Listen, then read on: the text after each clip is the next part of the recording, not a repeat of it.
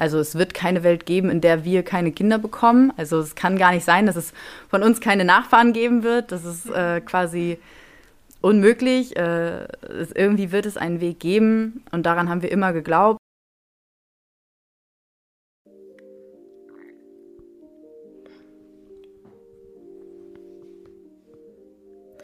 Hi und herzlich willkommen zu einer neuen Folge von Empowered by Woman.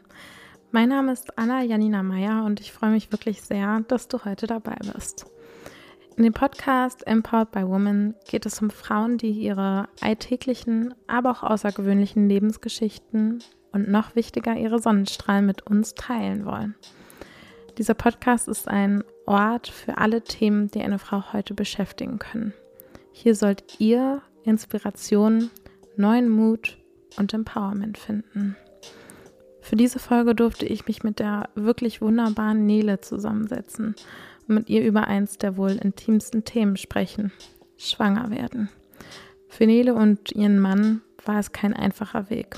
Und mit dieser Folge möchten wir allen Frauen Kraft und neuen Mut schenken, die derzeit einen ähnlich steinigen Weg gehen müssen. Das hier ist für euch.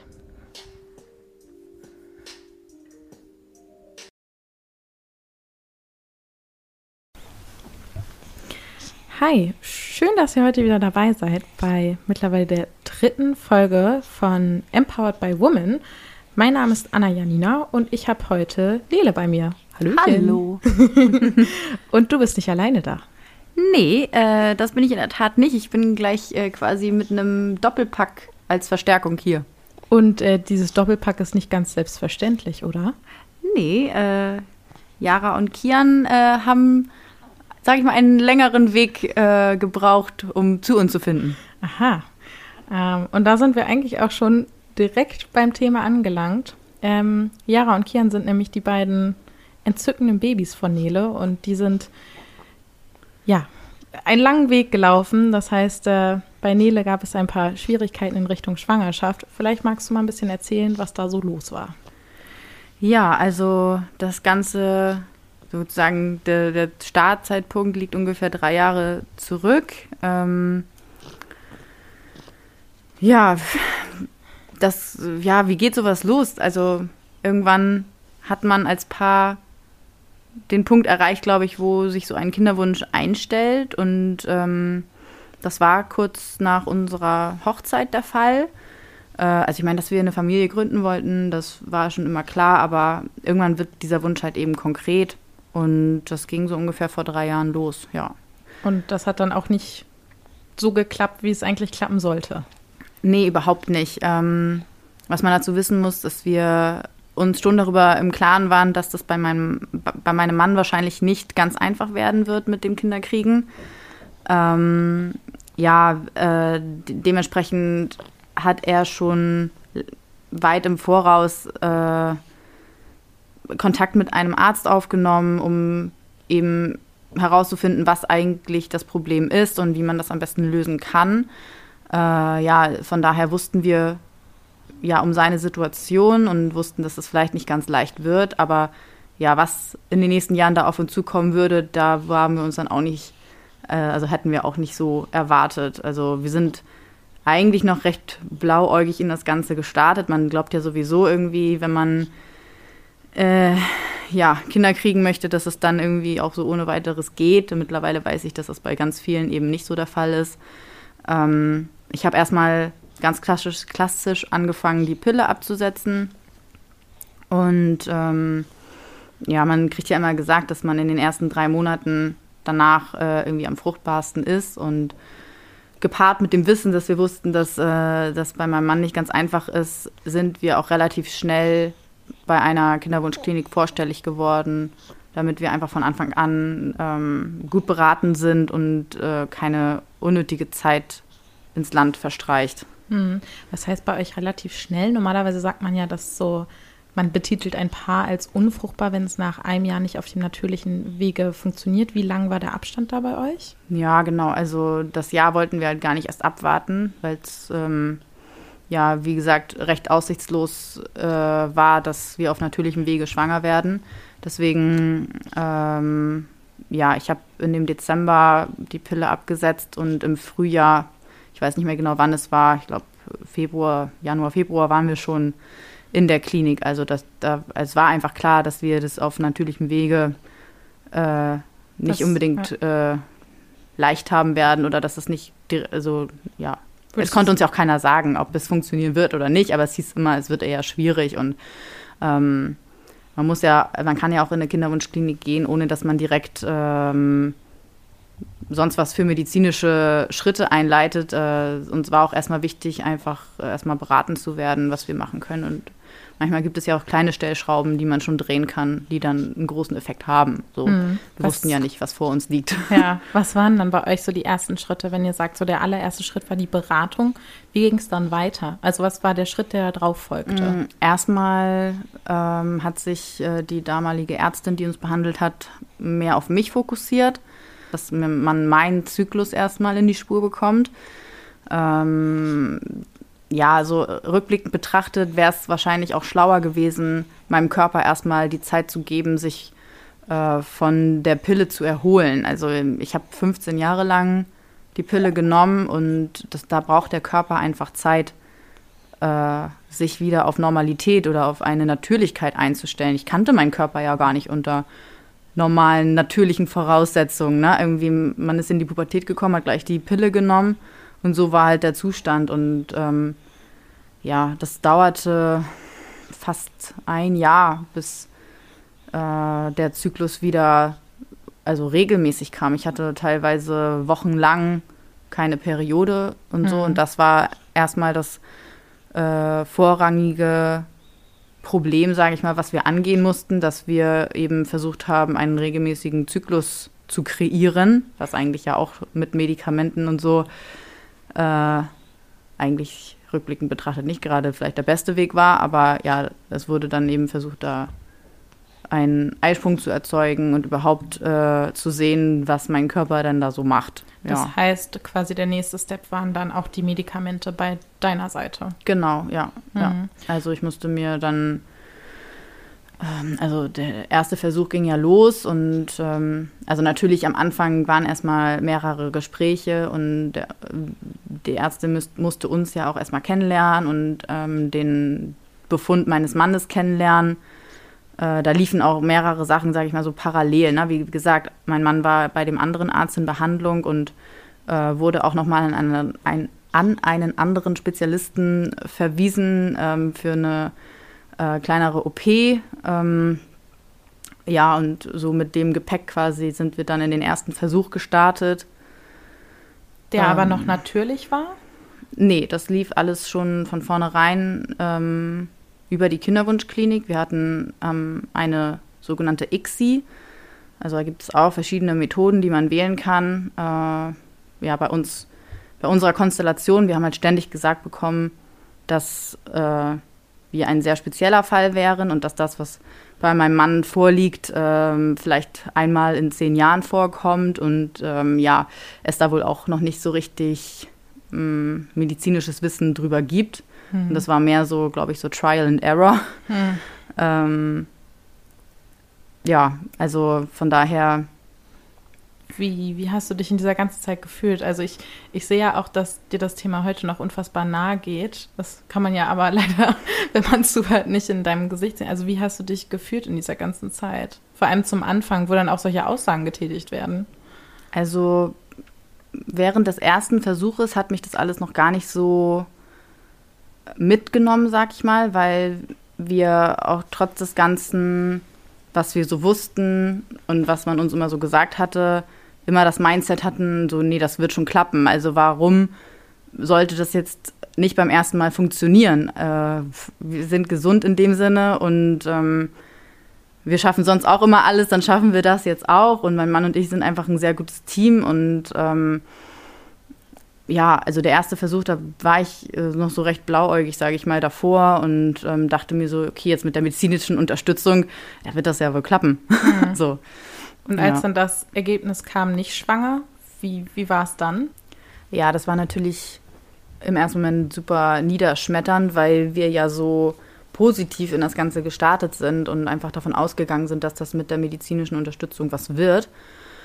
Ja, ähm, man muss aber dazu wissen, dass der erste Versuch auch, ähm, ich sag mal, die ganzen Umstände waren nicht gerade die besten. Es war einfach ähm, äh, so, dass ich eine Überstimulation hatte. Äh, das heißt, man muss dann erstmal äh, einen Zyklus aussetzen, damit der Körper sich da wieder ein bisschen beruhigen kann, also die Eierstöcke in dem Fall äh, sich wieder beruhigen können. In diesem Zeitraum wird dann die befruchtete Eizelle, wir hatten da eine Eizelle, die befruchtet werden konnte, ähm, die wurde eingefroren, also das sogenannte Kryo-Verfahren.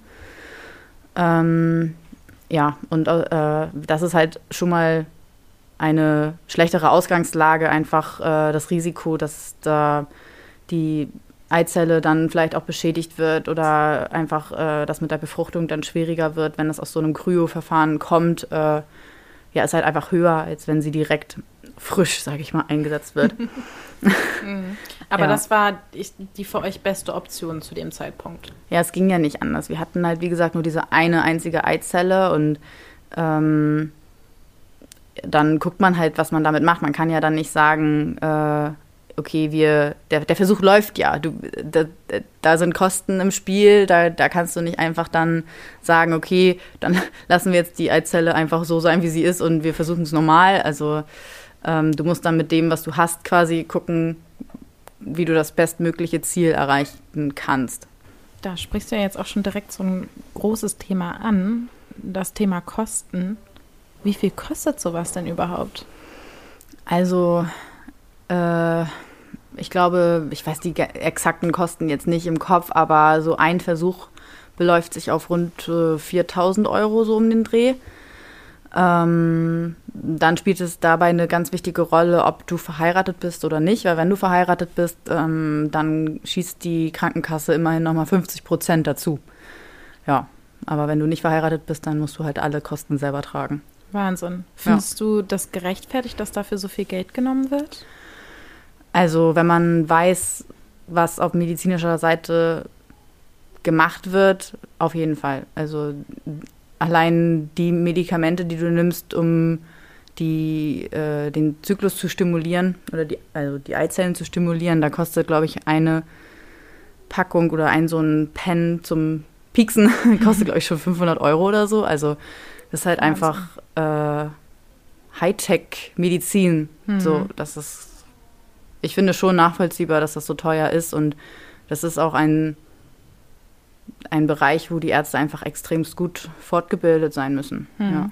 Findest du, dass das gegebenenfalls auch was sein könnte, was irgendwie mehr beim Staat liegen könnte? Weil wenn ich jetzt zum Beispiel irgendwie an, an ein Paar denke, das jetzt finanziell nicht unbedingt gut aufgestellt ist und deren größter Wunsch ist es, Kinder zu kriegen und das ist die einzige Möglichkeit. Ja, ich finde definitiv, dass der Staat dort noch mehr tun könnte. Ja. Hm. Und dann wart ihr auch schon beim zweiten Versuch irgendwann angekommen. Ja, genau. Wir sind eigentlich dann, ja, gut, nachdem man erstmal da den ersten Schock, sag ich mal, verdaut hatte, ähm, ja, sind wir auch direkt in den nächsten Versuch gestartet, weil wir gesagt haben, okay, ja, dann war es halt jetzt nichts, aber dann wird es halt beim nächsten Mal bestimmt was. Jetzt mhm. äh, wissen wir vielleicht, dass wir das eine oder andere besser machen können. Ähm, weil wir sind beim ersten Versuch, also natürlich in Absprache mit der Ärztin, die uns dafür das Go gegeben hat, sind wir ähm, über Weihnachten in die USA zu äh, der Tante meines Mannes geflogen. Das würden wir jetzt so nicht nochmal machen. Also man sagt mhm. ja immer, Fliegen in der ersten, im ersten Drittel der Schwangerschaft sollte man vermeiden. Aber die Ärztin meinte uns halt, meinte zu uns, dass in dem Stadium, wo wir waren, das äh, keinen Einfluss haben wird. Weiß man natürlich jetzt im Nachhinein auch nicht, aber ähm, ja, das war einfach ein bisschen ungünstig und ähm, ja, man macht sich auch im Nachhinein immer Gedanken, habe ich mich jetzt äh, in der Zeit äh, quasi nach dem Einsetzen beginnt so eine Zeit von zwei Wochen, wo man eben abwarten muss, ob äh, es zu einer Einnistung kommt. Und da gehen die Meinungen auch auseinander, ob man sich schonen soll, ob man viel liegen soll. Ähm, die neuesten Erkenntnisse sagen eigentlich, es hat keinen Einfluss, man soll relativ normal einfach das Leben leben, wie man es vorher gelebt hat. Aber ähm, ja, was, also einfach mein Gefühl hat gesagt, dass man sich da vielleicht doch ein bisschen auch schonen sollte. Und das haben wir dann beim zweiten Versuch auch versucht umzusetzen. Hm. Und ich sag jetzt mal, ihr seid dann ja vom ersten in den zweiten Versuch gegangen und du hast ja auch gesagt, dass es unfassbar niederschmetternd war. Äh, was gab es da, dass du gesagt hast, ich möchte das jetzt nochmal probieren? Ich, ich, ich will daran glauben, dass das funktioniert. Also gab es da irgendwie einen bestimmten Punkt oder irgendwas, was dich besonders hochgezogen hat, wo du gesagt hast, das hat mich so unterstützt und das hat mir so geholfen, weiter daran zu glauben, dass das klappt? Also es ist einfach zum einen, würde ich sagen, meine Art und Weise, dass ich immer an das Beste glaube hm. und ähm, mich auch so schnell nichts unterkriegt. Dann zum Zweiten der Zusammenhalt mit meinem Mann, dass auch mein Mann immer gesagt hat, dass wir werden das schaffen. Also es wird keine Welt geben, in der wir keine Kinder bekommen. Also es kann gar nicht sein, dass es von uns keine Nachfahren geben wird. Das ist äh, quasi unmöglich. Äh, es, irgendwie wird es einen Weg geben und daran haben wir immer geglaubt. Und dann natürlich auch der Rückhalt von der Familie und von Freunden, dass sie uns auch immer diesen Zuspruch gegeben haben, dass es klappen wird, dass irgendwann wird es funktionieren, wenn die Zeit da ist. Ja. Hm. Das heißt, du würdest da auch sagen, jeder, der da irgendwie vielleicht im ersten Moment niedergeschmettert ist, dass er da auch den Rückhalt suchen soll, aktiv? Ja, ich finde schon. Also ich finde sowieso, dass man über solche Themen offener sprechen sollte. Manchmal wird das ja nicht mal in der eigenen Familie thematisiert. So, also ähm, es ist natürlich ein höchst intimes, persönliches Thema, aber ähm, ja, gerade deswegen eigentlich äh, so wichtig, dass man dort auch den Rückhalt dann seiner Liebsten hat. Hm. Ja. Findest du, das findet so generell, ich sag jetzt mal in Familien, in denen es vielleicht nicht besprochen wird, aber in unserer Gesellschaft genug Aufmerksamkeit? Hm, also es kann kann sein, dass es sich gerade so ein bisschen aufbricht, aber ich finde schon, dass es immer noch so ein Tabuthema ist, über unerfüllten Kinderwunsch zu sprechen. Also ich kriege jetzt dadurch, dass ich ja in dieser Thematik drin stecke, vielleicht auch ein bisschen mehr mit als jemand, der damit gar nichts zu tun hat. Ähm, ich weiß, dass da auch auf den Social-Media-Plattformen sich immer mehr äh, auch mal zu Wort melden und über Probleme reden, die es gibt. Aber es ist meiner Meinung nach immer noch viel zu wenig. Also meiner Meinung nach äh, ist das Wissen darüber, dass es halt nicht immer nach äh, den Märchenbuchvorstellungen läuft, äh, wie man das vielleicht in der Kindheit sich so ausmalt, äh, dass das nicht gegeben ist. Darüber fehlt meiner Meinung nach auch in breiten Teilen der Gesellschaft das Wissen. Ah, deswegen bin ich auch ganz froh, dass wir da heute so offen darüber reden können, weil hoffentlich können wir damit ein bisschen was bewirken, dass die ja. Leute da ein bisschen bewusster zu werden. Aber jetzt kommen wir nochmal zurück zu euch. Ihr wart dann so im zweiten Versuch. Wie, wie lief das dann alles ab? Du hast gerade schon mal angeschnitten, dass ihr da alles, also Sachen ein bisschen anders angegangen seid. Mhm. Also zum einen äh, waren unsere Lebensumstände dann ein bisschen anders. Ähm, also zum Zeitpunkt beim ersten Versuch äh, war ich gerade mit meiner Bachelorarbeit fertig. Äh, wir hatten gerade auch geheiratet und eine Hochzeitsreise hinter uns. War alles sehr spektakulär und ähm, halt sehr viel los. Und mein Mann steckte volle Kante in seinen letzten Prüfungen äh, für sein Zahnmedizinstudium. Äh, beim zweiten Versuch, das war dann im März des Jahres, also das darauf folgende Jahr, ähm, da hatte ich dann eine Festanstellung, also meinen ersten eigenen Job. War da halt gesettelt, habe mich äh, wohl und sicher gefühlt. Ähm, ja, und mein Mann war auch durch mit seinem Studium und hat seine Assistenzzeit angefangen. So, da war einfach, was das angeht, schon mal eine andere Basis da. Und ähm, dann wusste man ja auch schon ein bisschen, was auf einen zukommt, dadurch, dass man den ersten Versuch schon hinter sich hatte. Es war alles ein bisschen weniger aufregend, sage ich mal. Ne? Mhm. Ähm, ja, und so sind wir dann durch den ersten, äh, durch den zweiten Versuch dann gelaufen und ähm, ja, in dieser Zeit, also es hat sich dann auch wieder eine Eizelle befruchten lassen. Ähm, es hat auch mit der Stimulation ein bisschen besser geklappt. Es war sogar eigentlich so, dass es fast zu wenig Stimulation war. Also wir hatten kaum Eizellen, die man verwenden werden, die verwendet werden konnten. Das war halt auch wieder so ein bisschen tricky, ähm, aber ich glaube, es wurden drei Eizellen entnommen und davon hat sich dann halt, wie gesagt, eine befruchtet immerhin. Ähm, die wurde dann auch wieder eingesetzt und dann in den zwei Wochen, äh, ich habe zwar ganz normal gearbeitet, aber ich habe schon versucht, das alles ein bisschen ruhiger angehen zu lassen. Mhm. Und ja. Wenn du jetzt irgendwie sagst, die, die Eizelle war befruchtet, kann man sich dann schon darunter vorstellen, dass das was sehr vielversprechendes ist? Oder ist das so, ich sag jetzt mal, der normale Fall, dass das dann passiert in dem Prozess?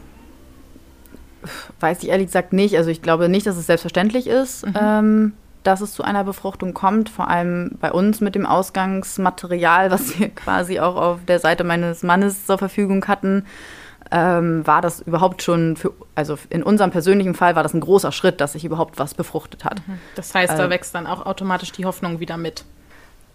Äh, ja, genau, weil nämlich, wenn man das weiß, was da im Hintergrund abläuft, nämlich dass das in einer, bei einem ICSI-Vorgang ja in einer Petrischale quasi zusammengetan wird, das Ei und das Samengut.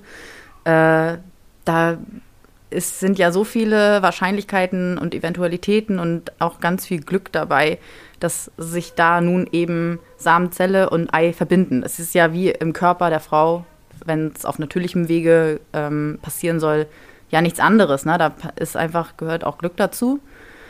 Und ähm, wenn dann auch noch das äh, Material, was man zur Verfügung hat, nicht gerade das Beste ist, äh, ja, dann ist der Moment, wenn man gesagt bekommt, es hat sich was befruchtet, auf jeden Fall äh, schon mal ein großer Schritt und lässt einen ja auch darauf hoffen, dass es vielleicht wieder was ähm, oder dass es dann vielleicht was werden könnte. Ja. Und wurde die Hoffnung dann erfüllt? Nee, leider nicht. also oh der zweite Versuch war eigentlich fast noch, also zumindest dann die Nachricht, dass das nicht geklappt hat, war eigentlich fast noch schlimmer als beim ersten Mal. Ähm, das war aber auch ein bisschen der Ärztin geschuldet, äh, wie sie mit dem Ganzen umgegangen ist. Ähm, also mir war relativ schnell klar, dass der Versuch nichts äh, geworden ist, weil ich meine Tage bekommen habe. Und mhm. ähm, dann war mir irgendwie klar, dass das, nichts dass das nicht geklappt hat. Aber äh, die Ärztin bestand halt darauf, damit man das medizinisch halt eben auch äh, beweisen kann, äh, dass ich nochmal einen Bluttest abgebe. Und ähm, sie rief mich dann, als sie die Ergebnisse hatte, an. Da war ich gerade auf der Arbeit und äh, ja, wir haben zum Glück da so Telefonkabinen, wo man sich ein bisschen zurückziehen kann. ähm, sie hatte mir dann eben gesagt, äh, dass das nichts geworden war und ähm, ja, sie war halt dann von ihrer ganzen Einstellung super negativ und ähm, von ihrer ganzen Art und Weise, wie sie das kommuniziert hat, ja, nicht gerade sehr empathisch, würde ich mal so sagen. Das äh, braucht man ja in so einer Situation eigentlich gar nicht. Nee, eben. Also sie hat mir eigentlich überhaupt gar keine Hoffnung gemacht und hat auch schon darüber geredet, ob wir nicht über Adoption oder Fremdsamenspende nachdenken möchten. Und das war eigentlich, ja,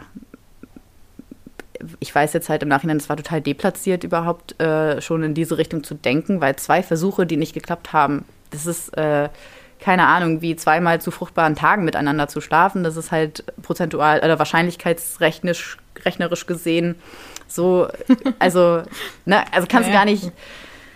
Äh, naja, auf jeden Fall hatte sie mir das da so am Telefon halt äh, ans Ohr geklatscht und damit musste ich erstmal kurz fertig werden. Dann durfte ich das ja auch noch an meinen Mann weitergeben, äh, die Information, dass das wieder nicht geklappt hat. Also ich musste irgendwie da immer zweimal durch. Oh Mann. Ja, und der Tag war halt dann auch für mich gelaufen. Ich war dann echt niedergeschmettert und äh, ja, habe auch dann früher aufgehört zu arbeiten. Mhm. Äh, weiß ja noch, dass du mich, ich weiß ja nicht, ob die Hörer das wissen, ne, aber ich meine, wir sind beste Freundinnen. Mal also so nebenbei jetzt, gesagt. Jetzt wisst ihr Bescheid. ähm, ich weiß noch, dass du mich dann abgeholt hast und äh, wie ich bei dir auf der Couch lag und so viel geweint habe. Und da war wirklich, also das war wirklich so der, der Tiefpunkt eigentlich unserer ganzen Geschichte, weil ich da wirklich mal für einen Moment wirklich hoffnungslos war. Mhm. Ja. Ja, das war so ein richtiger Scheißmoment. Daran erinnere ich, erinnere ich mich auch noch relativ gut. Da ist mir auch das Herz zerbrochen, muss ich sagen. Ja, es ist halt auch, du machst dir dann auf einmal Gedanken über Dinge, wo du nicht drüber nachdenken willst. Also ich weiß noch ganz genau, dass ich dann schon Sachen in meinem Kopf durchgespielt habe, wie die Möglichkeit, dass der Bruder meines Mannes ja vielleicht seine Samen zur Verfügung stellen könnte, damit wenigstens das Erbgut sehr äh, nah an dem ist, was mein Mann hat und damit wir ungefähr wissen könnten, wie unsere leiblichen Kinder aussehen.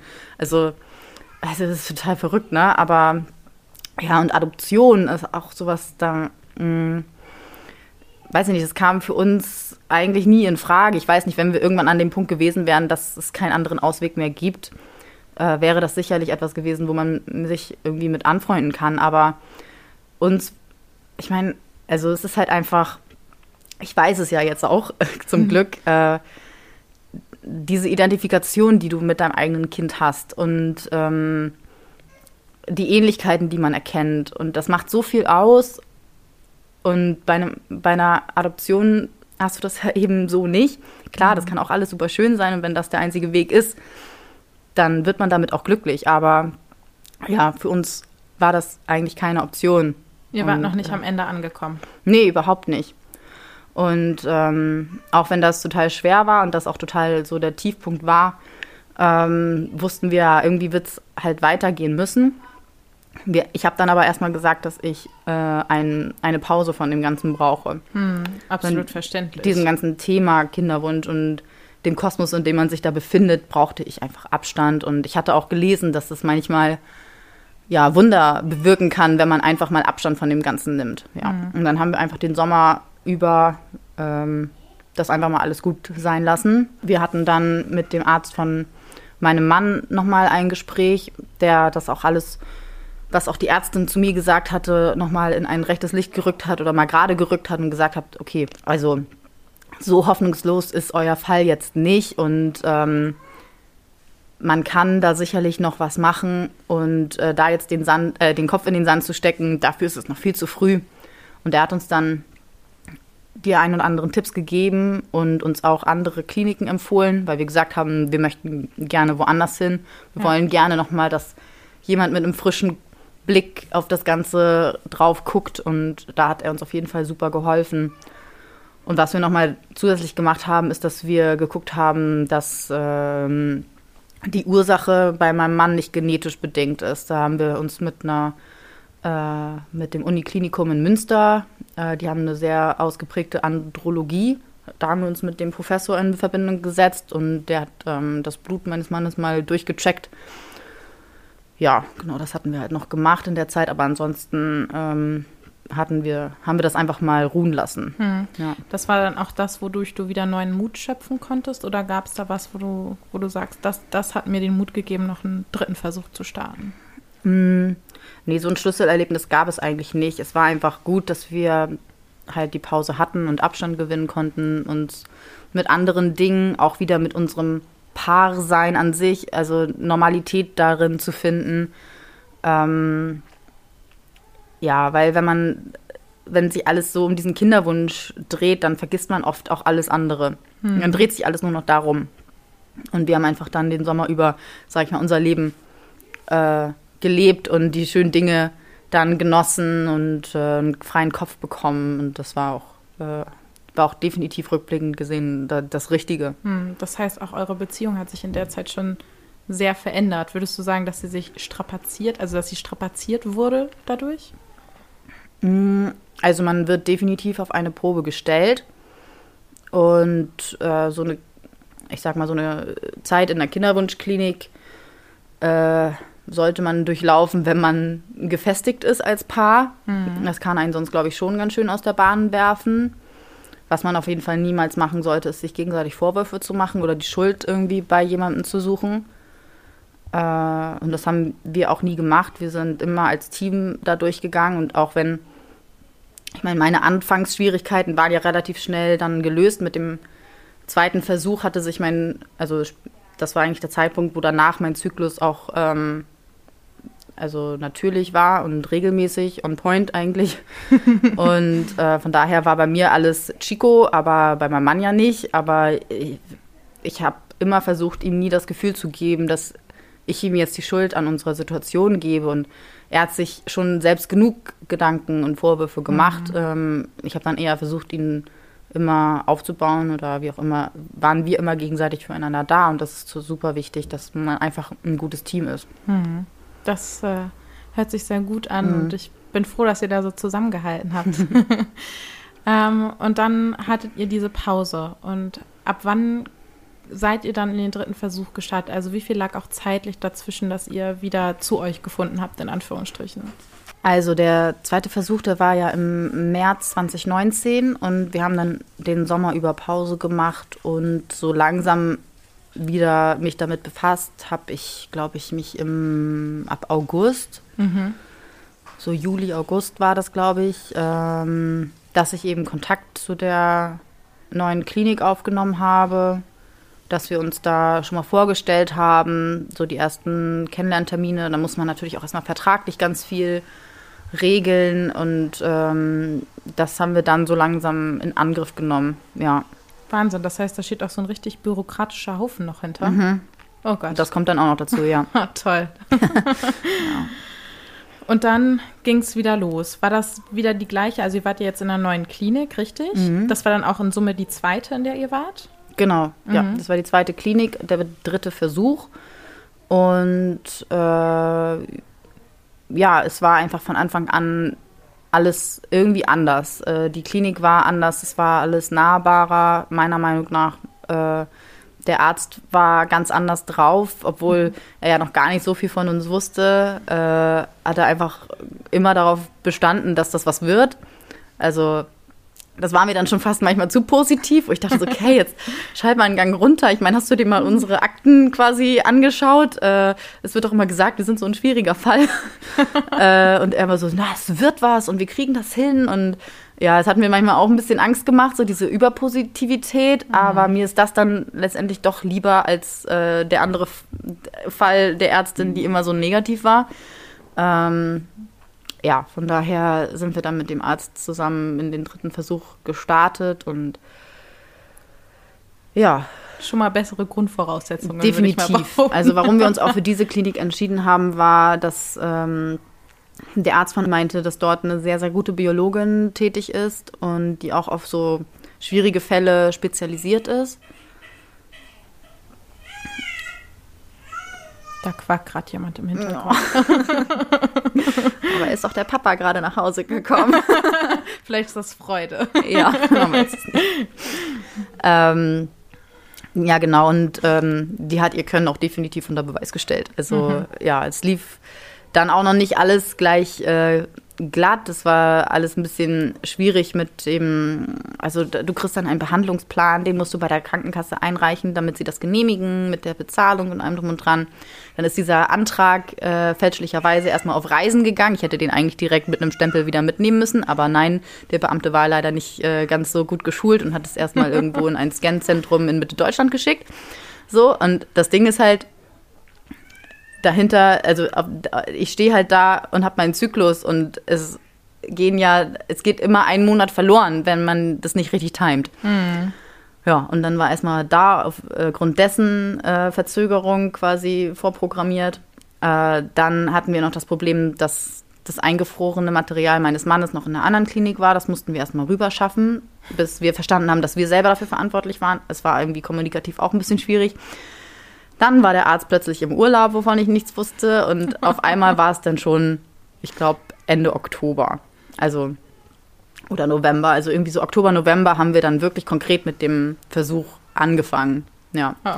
Und ich weiß halt noch, dass, obwohl jetzt auch die Pause dazwischen lag, also ich war nervlich schon. Ähm, angefressen? Ja, angefressen. Ich war einfach, also ich war schon. Mh, mm, positiv gestimmt, aber mich haben einfach Kleinigkeiten sehr schnell aus der Bahn geworfen. Ich habe einfach dann immer sehr schnell Panik bekommen und äh, war auf den Tränen nah bei so Kleinigkeiten. Ne? Also mhm. zum Beispiel diese Situation äh, mit dem eingefrorenen Material. Ich dachte halt so, äh, das läuft und wir können bald loslegen. Und dann kriege ich gesagt, dass das halt jetzt irgendwie nicht so der Fall ist. Das hat mich wieder zu Tränen gebracht oder dass der Antrag halt nicht da war, und dass der Arzt plötzlich im Urlaub war, das ist so, das habe ich einfach nicht mehr so gut weggesteckt. Das waren einfach mhm. so Situationen. Ja, und dann sollte es losgehen. Ich habe halt gesagt, dass ähm, äh, meine Tage angefangen haben. Das ist so der Startschuss von, von dem Ganzen. Und dann sollte ich auch recht schnell in die Praxis zur Untersuchung. Das war auch bei der anderen Klinik anders. Ja, ich so also dann dahin und dachte, ich gehe zu meinem Arzt, den ich kenne. Auf einmal steht der andere, sein Kollege vor mir und möchte mich untersuchen. Und das war mir auch schon wieder zu viel. Mhm. Ich war ja auch immer, sage ich mal, alleine da oder oft alleine da, weil mein Mann ja auch Vollzeit berufstätig ist. Ja, und dann saß ich da mit einem anderen Arzt und ich dachte mir schon wieder so, mein Gott, der kennt mich doch gar nicht, der kennt meine ganze Geschichte gar nicht, der weiß doch überhaupt nicht, wie er mich jetzt einstellen, also mit der Stimulation einstellen soll. Das war ja in den ersten beiden Versuchen beides mal, beide Male nicht so optimal. Mhm. Oh, habe erstmal einen kleinen Nervenzusammenbruch vor diesem armen Arzt bekommen, der irgendwann meinte, also Sie müssen nicht an meiner Kompetenz zweifeln. Ich so, naja, äh, das tue ich auch nicht. Es sind äh, gerade andere Probleme, die ich habe. Naja, und dann sitze ich da so alleine und muss das irgendwie entscheiden, ob wir diesen Versuch jetzt machen oder nicht. Und naja, habe mich dann irgendwie dazu durchgerungen, dass er mich untersuchen kann. Und äh, er meinte dann auch, dass mein Arzt auch immer noch die Stimulation anpassen kann. Und das hat mich dann irgendwie ein bisschen beruhigt. Und ja, er hat mich dann untersucht. Es war alles in Ordnung. Wir konnten starten. Er hat mir einen Plan geschrieben, wie ich meine Medikamente zu nehmen habe. Und dann ging es halt los. So, dann habe ich wieder angefangen, mir die Hormone zu spritzen. Und ähm, ja, ich glaube, das weiß gar nicht, wie lange das dauert. Ich glaube, zwei Wochen ungefähr und dann steht ja der Eisprung an. Ja, und dann ging es wieder in die Klinik zur Entnahme. Dann werden die ja im Labor behandelt. Und was auch in der Klinik ganz anders war, ist, dass wir einen viel persönlicheren Kontakt auch zu den anderen äh, Teammitgliedern hatten. Also man hat uns auch als Ganzes, also vom, so ein Teil vom Team gesehen. Mhm. Äh, wir haben nicht nur immer mit unserem Arzt gesprochen, sondern ich habe auch viel mit der Biologin selber telefoniert. Das war echt super und äh, sie hat auch mich persönlich angerufen, um mir zu sagen, dass wir nicht nur eine Eizelle, sondern zwei Eizellen befruchten konnten. Oh, Wahnsinn. Also, also direkt doppelte ja. Hoffnung. Mhm, ja, es war halt mega, weil ähm, sie hatte mir dann erzählt, dass sie an dem Abend zuvor aus dem Labor gegangen ist und ähm, es wohl gar nicht so leicht war. Sie saß, glaube ich, mehrere Stunden an unserem Fall und äh, hat dort versucht, Material bei meinem Mann rauszufischen. Also wir hatten sowohl eingefrorene Samenproben als auch eine frische. Und sie hat halt in beiden gesucht und gesucht und gesucht. Und ich glaube, sie meinte, irgendwie drei Stunden war sie damit beschäftigt. Also das, da sieht man auch mal, was dort die Menschen leisten auch leisten. Ja. Ne? Ähm, wirklich drei Stunden da konzentriert Samen rauszufischen, das ist schon eine Leistung. Ja, und die sind echt ja. mini klein. Ja, ja. Und sie ist dann halt eben, äh, sie meinte, sie hat ein perfektes Spermium gefunden und ähm, mit den anderen war sie auch so recht zufrieden, aber trotzdem ist sie abends nach Hause gegangen und dachte sich, ach Gott. Also wenn sich wenigstens eine Eizelle befruchten lässt, dann ist das schon richtig, richtig gut bei dem Material, was sie da so vorliegen hatte. Mhm. Naja, und dann kam sie am nächsten Tag ins Labor und siehe da, es waren zwei. Mensch. Sie konnte ihren Augen selbst nicht trauen. Mhm. Ja, und war dann natürlich dementsprechend happy, mir das so auch im Telefon mitzuteilen. Ja, und dann wurden die beiden eingesetzt. Mm, und dann heißt es wieder zwei Wochen warten. Oh Gott, eine neue Zerreißprobe. Ja, also diese zwei Wochen, die sind wirklich immer echt, echt hart, weil du ja nichts machen kannst. Du musst einfach der Natur dann seinen Lauf lassen. Ne? Mhm. Also bis zu dem Zeitpunkt ist alles so hoch medizinisch und auf einmal ja, ist wieder alles so in diesem natürlichen Bereich und das muss alles seinen natürlichen Lauf irgendwie nehmen. Mhm. Und ja, was wir dieses Mal anders gemacht haben, ich habe mich also viel, viel mehr geschont. Ich habe mich krank schreiben lassen, mhm. ähm, habe viel gelegen, also jetzt aber nicht übertrieben, ne? aber ich habe mich viel ausgeruht und habe es mir einfach gut gehen lassen, habe mich betüteln lassen und ähm, wir sind dann nach äh, zehn Tagen oder irgendwie so um den Dreh, nach acht oder zehn Tagen sind wir tatsächlich auch in Urlaub gefahren, mhm. nach Österreich, in Ohne ein Fliegen Wellness. aber dieses Mal. Hä? Ohne Fliegen? Ohne Fliegen. Wir sind Auto gefahren, haben uns dann natürlich auch super viele Gedanken gemacht, aber ja, bei jedem Ruckeln dachten wir so, oh mein Gott, hoffentlich ist jetzt nichts passiert. Ähm, ja, sind nach Österreich in ein Wellnesshotel, in die Natur und haben einfach die Ruhe und die Zweisamkeit genossen aber immer mit dem Hintergedanken, ob das halt klappt oder nicht. Und ich weiß es, jedes Mal, wenn ich aus dem Bad gekommen bin, mein Mann mich mit großen Augen angeguckt hat und gefragt hat, na, alles okay? Oder ist schon, was weiß ich, wir haben halt immer, äh, ja, wir wollten natürlich nicht, dass meine Tage einsetzen oder so. Ne? Das, ähm, ja, war einfach da so das Thema, ja. Mhm. Und dann weiß ich noch, dass es so eine Nacht gab, ähm, da bin ich nachts um fünf wach geworden und hatte so Unterleibsschmerzen und es hat sich halt eigentlich angefühlt wie die Menstruationsschmerzen, die mhm. mir so mhm. bekannt waren. Und dann dachte ich schon so, wow, jetzt hat das schon wieder nicht funktioniert. Ne? Ich glaube, ich kriege meine Tage und habe mir dann wieder meinen Kopf zerbrochen und ähm, weiß nicht, auf einmal hatte ich aber so einen Gedanken, irgendwie so eine kleine Stimme im Kopf, die mir gesagt hat, so was ist denn, wenn das genau jetzt so sein soll? Warum sollte es sich jetzt so komplett anders anfühlen? Auf was für ein Gefühl warte ich denn jetzt eigentlich? Also mhm. der Körper erfindet doch jetzt nicht einfach ein komplett neues Gefühl, wenn man schwanger wird. Also das, da unten passiert ja etwas. Warum sollte es sich jetzt anders anfühlen, als wenn man die Tage hat? Irgendwie hatte ich mir das so zurechtgelegt und dachte mir so, ja, vielleicht ist das jetzt gerade der Moment, dass sich äh, eine Eizelle einnistet. Mhm. Manchmal merkt man das halt. Die Gedanken hattest ja. du aber bei den anderen beiden Vorgängen nicht? Nee, gar nicht. Mhm. Mhm. Hatte ich überhaupt nicht. Ähm, stimmt, ja, hatte ich gar nicht. ja. Ähm, und ich habe dann erstmal versucht weiterzuschlafen und am nächsten Morgen habe ich dann eben danach gegoogelt, ob, äh, ob, das so sein kann und habe das auch so bestätigt gefunden. Natürlich, wenn man das, man googelt ja immer so, dass man das bestätigt bekommt, was man sucht. ähm, naja, das hatte mich dann ein bisschen beruhigt. Und ähm, ja, ich weiß nicht, das, es war einfach dann so, die darauffolgenden Tage hat sich immer mehr so eine innere Sicherheit eingestellt, dass sie irgendwie vom, Inner vom Inneren wusste, dass es geklappt hat. Ich hatte da einfach irgendwie ein gutes Gefühl. Da kam dann schon der erste Mutterinstinkt durch. Keine Ahnung, ja, wahrscheinlich. ja, ich weiß noch, dass wir dann auf dem Rückweg waren und bei der einen Pause, die wir machten, bei der einen Tankstelle, äh, ich meinen Mann angeguckt habe und ihm gesagt hat, so, ich, ich will es gar nicht beschwören so irgendwie, aber ich weiß irgendwie, es hat geklappt. Ich bin mir da sehr, sehr sicher. So. Und mhm. am nächsten Tag war dann der, war auch schon dann der Bluttest. Konntest du in der Nacht schlafen? Ja, schon, doch. doch. Dafür bin ich stier genug, dass ich irgendwie so ruhig und äh, en doch entspannt bin und der Schlaf ist mir heilig. ähm, ja, ich bin dann halt am nächsten Tag in die Klinik und habe den Bluttest gemacht. Und ähm, dann kamen auf jeden Fall aufregende Stunden, weil du dann ja auf diesen einen Anruf wartest. Wie lange waren die? Also wie lange musstest du dann warten? Ich glaube, am nächsten Tag war es dann. Hm. Und ich bin halt dann, ich weiß gar nicht, ob an dem Tag, wo ich den Test gemacht habe oder an dem Tag, wo der Anruf kommen sollte, weiß ich gar nicht. Auf jeden Fall war ich noch ähm, bei H&M und habe einen Body gekauft, weil ich mir schon ausgemalt habe, wie ich äh, meinem Mann davon berichten werde. Oh. Ähm, ja, weil es ist so, es geht einem ja auch so ein bisschen Magie verloren durch diese ganze medizinische, also durch äh, die äh, Kinderwunschklinik, einfach weil du ja weißt, du willst schwanger werden. Und ähm, es ist nicht dieser Moment, dass du auf einmal denkst, oh, mein Körper verändert sich irgendwie, ich mache mal einen Schwangerschaftstest und dann überrasche ich meinen Mann irgendwie fancy, äh, was weiß ich, Instagram-like oder so.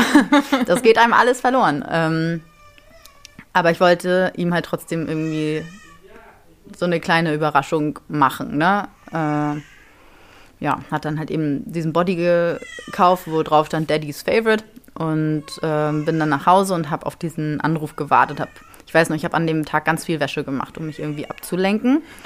Und irgendwann so ab drei klingelte dann das Handy und es war dann die äh, Arzthelferin am Telefon und ja, hat mir gesagt, dass, es, äh, dass der Test positiv ausgefallen war. Ja, Wie das war. Kannst du deine Gefühle in dem Moment in Worte fassen? Nee. also, ich war erstmal nicht sprachlos, aber ich weiß, dass ich noch am Telefon die ganze Zeit gesagt oh Gott, oh Gott, oh Gott, oh, oh mein Gott, ich weiß gar nicht, was ich sagen soll. Und dann hat sie gesagt, nee, Sie müssen auch nichts sagen, Sie müssen nur zuhören, alles gut. Und sie hat sich halt total mitgefreut und mir dann gesagt, wie es weitergeht und ähm, ja, und dann habe ich aufgelegt und erstmal geheult und ich wusste gar nicht, wo oben und unten ist, weil mhm. das war so surreal. Nach den anderthalb, zwei Jahren, wo wir nur Negatives irgendwie in dem Zusammenhang erfahren haben und irgendwie eine Niederlage nach der nächsten zu verkraften hatten, auf einmal was Positives wortwörtlich in der Hand zu halten und mhm. ähm, dieses Glücksgefühl, was einen da so übermannt hat, das war echt, äh, das kann man nicht in Worte fassen. Und ich bin dann heulend ins Auto gestiegen und zu meinem Mann in die Stadt gefahren, um ihm diesen Body zu zeigen. mm. Ja, das war auf jeden Fall sehr, sehr schön. Würdest du sagen, dass diese ganzen Strapazen davor es wert waren? Ja, auf jeden Fall. Also für uns war es halt der einzige Weg. Ähm, wir hatten ja so gesehen keine andere Wahl. Wir mussten irgendwie dadurch. Sicherlich hätte man das ein oder andere vielleicht äh, besser angehen können, aber das war jetzt letztendlich unser Weg und ähm, ja, also klar war es das wert. Hm. Ja. Wen hast du nach deinem Mann als erstes angerufen oder gesehen oder Bescheid gesagt? Ich muss gestehen, dass ich sogar meine Mama als allererstes angerufen habe, während ich noch im Auto war. ich glaube, das hätte jeder so gemacht. ich konnte das einfach nicht für mich behalten und ich wusste, dass sie auch auf heißen Kohlen sitzt und habe halt während der Autofahrt mit ihr telefoniert. Ja, und dann mein Mann. Und äh, da er in der Praxis seiner Mama arbeitet, hat also meine Schwiegermama das auch direkt mitbekommen. und ähm, ja, ich glaube, äh, wir sind dann auch zusammen nach Hause gefahren und äh, ich habe dann unterwegs noch meinen Papa angerufen und als wir zu Hause waren, sein, also der Bruder meines Mannes wohnt über uns, den haben wir dann direkt Bescheid gegeben. Ja. Nur mit meinen Großeltern haben wir uns ein bisschen Zeit gelassen, weil wir wussten, dass wir ein paar Tage später da zum Essen eingeladen waren und mhm. haben denen das dann persönlich gesagt. Das ist ja auch deutlich schöner. Mhm. Wenn man weiß, dass es auf einen zukommt, finde ich, sollte man das auch so nutzen. Ja. Ähm, ich meine, das war ja jetzt wirklich ein unfassbar langer Zeitraum, auch anderthalb mhm. bis zwei Jahre. Was hat dir so die meiste Kraft gegeben? Also wir haben vorher schon mal über Rückhalt gesprochen, also Familie und Freunde technisch, aber gab es auch noch was anderes, wo du, also ich weiß ja zum Beispiel, dass du gerne Musik machst oder und auch hörst, aber gab es da noch andere Faktoren, die dir irgendwie Halt gegeben haben? Mm. Ja, klar, also Musik ist ja immer mein, mein Zugang, ähm, um was auch immer emotional zu verarbeiten. Mhm. Also Musik ist einfach alles. Ähm, was mir aber auch geholfen hat, war andere Geschichten zu lesen oder also auf Instagram zum Beispiel Profilen zu folgen, die mhm. ähnliches mitmachen, Podcasts zu suchen, die sich mit dem Thema beschäftigen, was ich sagen muss, was äh, noch gar nicht so viel vorkommt. Also äh, ich hätte da gerne wesentlich mehr gehabt. Mm. Ja, also das hat mir immer so, so geholfen, mich einfach auch mit dem Thema fachlich auch auseinanderzusetzen, um Sicherheit zu finden. Aber ich muss auch sagen, dass eigentlich das Wichtigste eher die Sicherheit in mir selbst war. Hm. Ja. Denkst du, man kann die irgendwo finden, wenn man die nicht hat? Tja.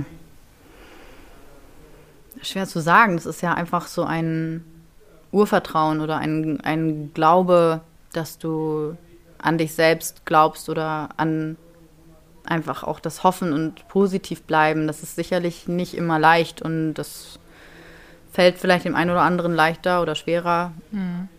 Ja, das kann man gar nicht so leicht sagen. Mhm. Wie ging es dir in dieser Zeit, wenn du irgendwie gesehen hast, ähm, irgendwie Freunde oder Fremde war, waren schwanger? War das für dich was, was dir das Herz zerbrochen hat? Mhm. Also ich glaube auch, dass es dort andere Frauen gibt, die davon wesentlich mehr getriggert werden, sag ich mal. Aber ja, je länger die Zeit lief und wir, also je länger wir kinderlos blieben, desto schwerer wurde das schon mit anzusehen. Und äh, ja, äh, direkt vor meiner Nase, sage ich mal, meine Schwägerin ist dann äh, zum zweiten Mal schwanger geworden. Und das war schon hart, dann gewisse Momente zu sehen und ähm, also weiß ich nicht, so, so ein vertrauter Moment, wenn sie auf der Couch mit ihrem Mann sitzt und der Mann über den Bauch streichelt oder so. Das waren schon immer ordentliche Pixer ins Herz, sage ich mal, die man äh, nicht so leicht verkraften konnte, weil man nicht, weil man das nicht gönnt, sondern einfach, wenn man sich das so sehr wünscht, ne? Hm. Ja, natürlich, also. Gab's und auf einmal denkst du auch, wenn du die Straße lang gehst, dass alle schwanger sind. Also mhm. vorher siehst du das nicht und auf einmal sind alle schwanger. Ja, ja das ist ja dieses Smart-Phänomen, nennt man es liebevoll. Wenn man ein Smart fährt, sieht man nur noch Smarts auf der Straße. Ja, genau so war das auch. Ja. Und gab es da irgendwas, was, was dir geholfen hat, da besser mit umzugehen? Ich habe einfach versucht, das jetzt nicht so an mich ranzulassen. Und ich habe immer gesagt, das ist halt deren Leben und ich habe mein Leben und ich muss mit meinen Baustellen klarkommen irgendwie. Mhm. Also es hätte mich nicht weitergebracht, da, sag ich mal, in die Emotion, in die Emotion reinzugehen und mich da hineinzusteigern und zu sagen, jetzt ist alles scheiße und alle anderen haben es besser als ich oder keine Ahnung, das ist einfach nicht meine Art. Ähm, dann fokussiere ich mich auf was anderes und es ist nicht, dass ich das ignoriere. Also klar, es ist, äh, berührt mich natürlich. Mhm. Ähm, und ich finde auch wichtig, dass man das zulässt und dass man das nicht komplett abblockt, diese Emotion. Aber ich habe eher das so gesehen, dass es wie so ein Fluss ist. Der, also die Emotion kommt, es tut weh und dann versuche ich es gehen zu lassen und nicht festzuhalten. Ja, das ist ein schönes Bild. Und ja. gefühlt war ja auch der ganze Prozess ein Fluss. Ja. Und wenn man dann mal sieht, worin der gemündet ist, beim dritten Versuch, ja. ganz viele Umstände, mit denen man nicht happy war und dann ist da doch so alles gekommen, wie es sollte. Ja, zumal äh, wussten wir auch gar nicht, dass es im Doppelpack geklappt hatte, ne? Also wir. Wann hat man das denn überhaupt erfahren? ja, wir waren ja, also wir dachten dann jetzt so, okay, wir sind schwanger und das war so für mich so die ganze Zeit im Kopf, ja, ich habe jetzt ein Baby, so, ne? Dass es irgendwie zwei sein könnten. Das war so völlig utopisch, auch wenn ich wusste, dass ja zwei Eizellen eingesetzt wurden, aber ich habe da nie dran geglaubt, dass auch beide das schaffen. Das war irgendwie zu viel des Guten. Mhm. Ähm, es war immer der größte Wunsch von meinem Mann, Zwillinge zu haben. Aber ich dachte immer so, wow, nee, das wird so viel Arbeit. Ich, mir reicht auch ein Baby. so, und ich weiß noch, dass wir dann zur ersten Ultraschalluntersuchung in der sechsten, siebten Schwangerschaftswoche wieder an die Kinderwunschklinik äh, gegangen sind zu unserem Arzt und er uns dann untersucht hat. Und er hatte noch meinen Mann damit begrüßt mit, na, wie viel haben Sie denn bestellt?